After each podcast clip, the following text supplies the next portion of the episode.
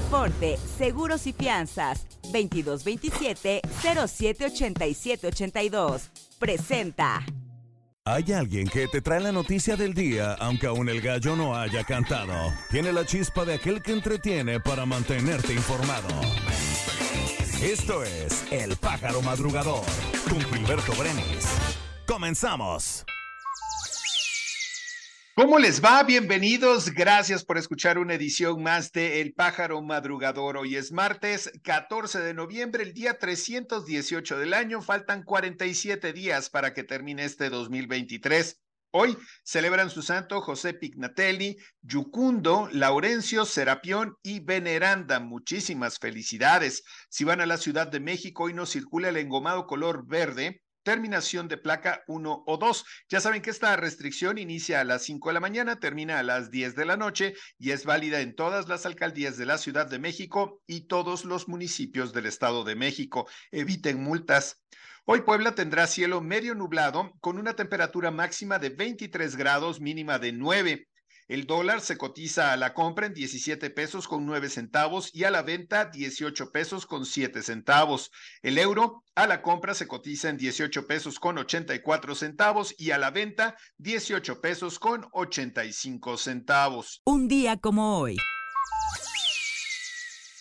Hoy es el Día Mundial de la Diabetes, el Día Nacional de la Infantería de Marina, el Día Nacional del Asesor Inmobiliario, el Día Internacional de los Vendedores Ambulantes, el Día Internacional del Tráfico Ilícito de Bienes Culturales. Está cumpliendo 49 años la actriz Natalia Esperón. Sergio Goiri cumple 65 años, el pianista Raúl Di Blasio cumple 74 años, el actor Josh Duhamel cumple 51, Gianni también, el músico, pianista, compositor, está cumpliendo 69 años, ¿y quién creen que cumple 75 años? Ni más ni menos que el rey Carlos III. Así que, tío Carlos, te mandamos un fuerte abrazo. Puebla. Para continuar la política en materia energética del gobierno del estado, el secretario de Economía, Hermilo Barrera Novelo, tomó protesta a Gabriela Carvajal Rubilar como encargada de despacho de la Agencia de Energía del Estado. Museos Puebla dio a conocer las actividades preparadas del 17 al 20 de noviembre en el Festival Revolucionario.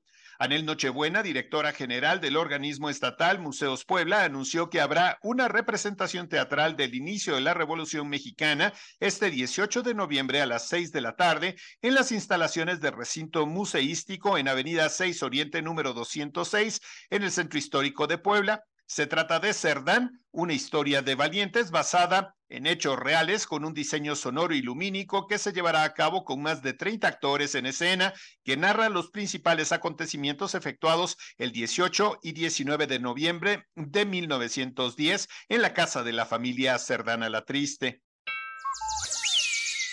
para consolidar el compromiso del sistema estatal para el desarrollo integral de la familia de apoyar a las personas en situación de vulnerabilidad, la presidenta honoraria del patronato, Gaby Bonilla, encabezó la entrega de dos desayunadores y una estancia de día con inversión de más de medio millón de pesos y que beneficiarán a las niñas, niños y adultos mayores del municipio de Atempan en Puebla. El gobierno del estado, a través de la Secretaría de Igualdad Sustantiva y la Universidad del Valle de Puebla, suscribieron un convenio de colaboración mediante el cual la dependencia fortalece los conocimientos de la población estudiantil, personal docente y administrativo en materia de perspectiva de género. Una señora que esperaba su turno en una notaría de Libres Puebla fue despojada de 100 mil pesos por dos sujetos que ingresaron al recinto y a punta de pistola le quitaron la bolsa donde los guardaba. En un video que circula en redes sociales se muestra el momento del atraco. En un primer instante se observa que una pareja entra a la notaría pública número uno, ubicada en el municipio de Libres. A sus espaldas ingresan dos sujetos que usan gorra y que en todo momento dirigen la mirada al suelo para no ser captados por la cámara de vigilancia del lugar. Tras unos pasos se sientan en una de las sillas colocadas para los visitantes. Aproximadamente un minuto después, ya que la pareja que ingresó con ellos salió del lugar, los dos sujetos se levantan de la banca y se dirigen a dos mujeres que se ubican sentadas también al interior de la notaría. Los asaltantes sacan sus armas y uno de ellos amenaza a una señora vestida de rojo a quien a jalones la deja en el suelo en el intento de quitarle la bolsa en la que guarda su dinero, mientras el otro sujeto amenaza a las otras personas que también esperan en el sitio. País. Ayer el secretario de Seguridad Miguel Alonso García dio a conocer que el magistrado Jesús Ociel Baena fue hallado sin vida en su domicilio del fraccionamiento Punta del Cielo en Aguascalientes. Los primeros reportes señalan que el integrante del Tribunal Electoral del Estado de Aguascalientes fue localizado sin vida junto a otra persona en esa zona residencial. Ociel Baena se había caracterizado por tener una agenda en pro de los derechos de la comunidad LGBT+. Que descanse en paz. A más de dos meses de interponer una queja al proceso interno de Morena para elegir al futuro candidato presidencial del movimiento y varios amagues de ruptura, Marcelo Ebrard anunció que se queda en el partido. Menciona, yo milito en el movimiento. Ayer, en una conferencia de prensa que fue reprogramada en al menos dos ocasiones, el ex canciller, arropado por su esposa y legisladores federales que le son afines, dijo que no va a cambiar sus convicciones, ni va a cambiar de partido, ni va a dejar de luchar por lo que cree. Los padres de Devani Escobar sostienen una reunión con autoridades de la Fiscalía General de la República para entregar dictámenes que podrían acreditar el feminicidio de la joven. Al mediodía de ayer, el señor Mario Escobar comentó que el encuentro es para ver avances de la carpeta que fue atraída por autoridades federales.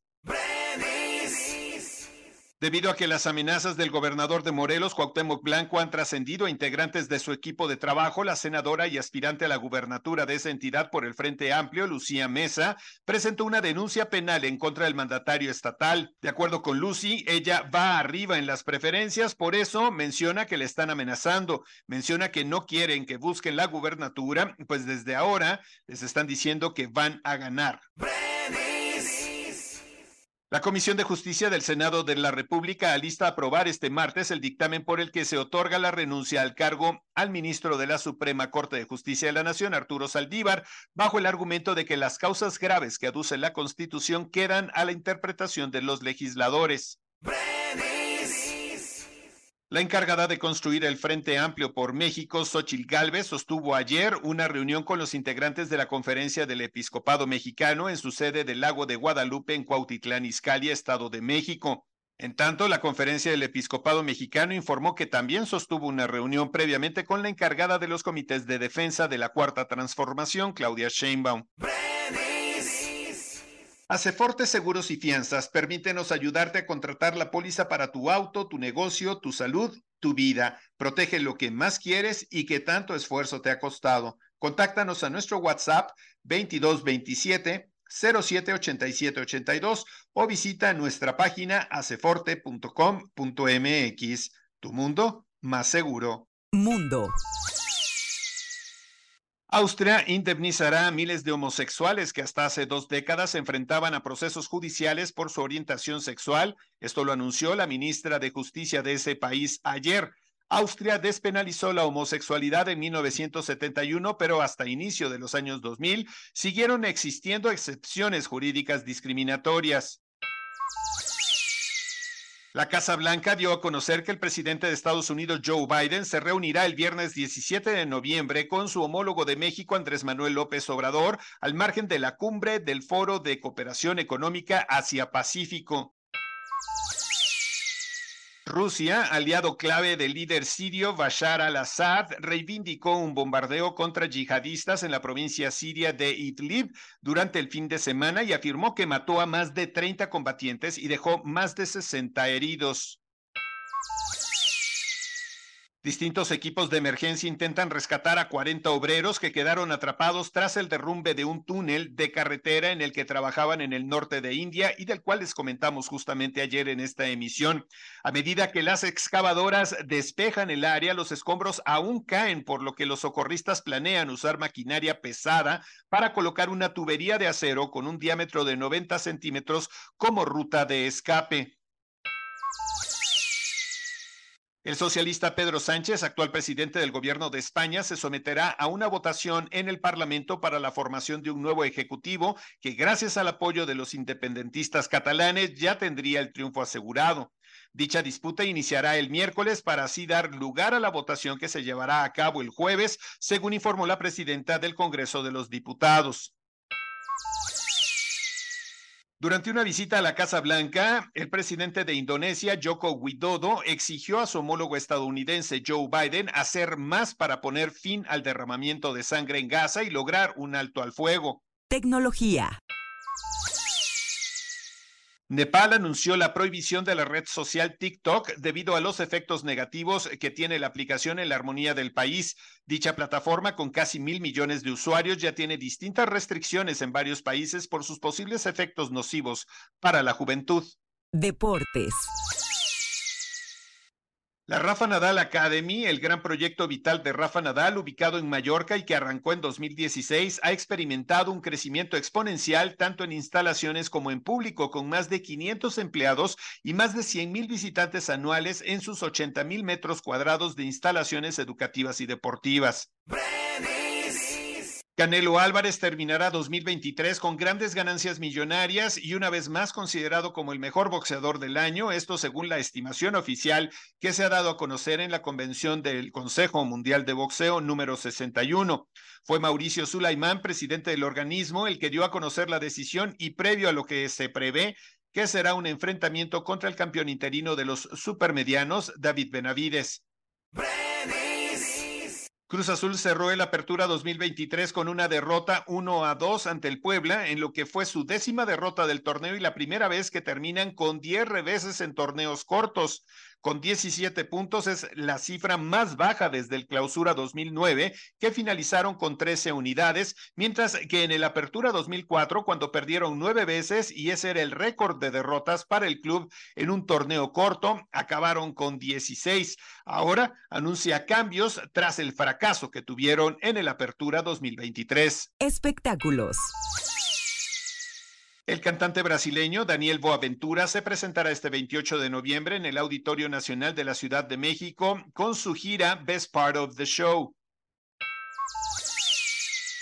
A pesar de haberse ubicado en la posición número uno de la taquilla durante este fin de semana, The Marvels, la más reciente cinta lanzada por Marvel Studios, ha sido catalogada como todo un fracaso y se ha posicionado como el peor estreno de una película de Marvel en los últimos años. La cinta hasta el momento ha recaudado poco más de 47 millones de dólares solamente en los Estados Unidos. Hay que recordar que la película tuvo un presupuesto de 250 millones de dólares.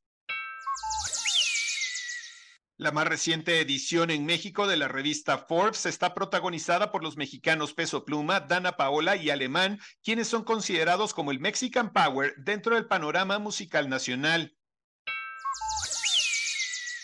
A poco más de un año de que cancelara su visita a México por un doble contagio de COVID-19, Ringo Starr ha dado una gran noticia a sus fans mexicanos. El ex Beatle anunció que retomará sus planes y ofrecerá un concierto en el Auditorio Nacional. Esta leyenda viviente de la música estará en el Coloso de Reforma el 5 de junio del próximo año. Y ya que estábamos hablando de Ringo Starr, pues precisamente hoy y el 16 de noviembre estará Paul McCartney en la Ciudad de México dando un par de conciertos a partir de las 9 de la noche en el Foro Sol. La edición número 24 de la entrega anual del Latin Grammy, encuentro que reconoce a lo mejor de la música latina y sus creadores, será transmitida por Canal 5 en una emisión conducida por Bárbara Islas este jueves 16 de noviembre a partir de las 8 de la noche. Así llegamos al final de esta emisión. Muchísimas gracias por su preferencia y les pido, por favor, que lo sigan escuchando, que lo compartan, que le den like y, por supuesto, que hagan saber que este pájaro madrugador está aquí todos los días informándoles muy puntuales. Que pasen un excelente día. Hasta mañana. Forte, Seguros y Fianzas, 2227 078782. Presentó.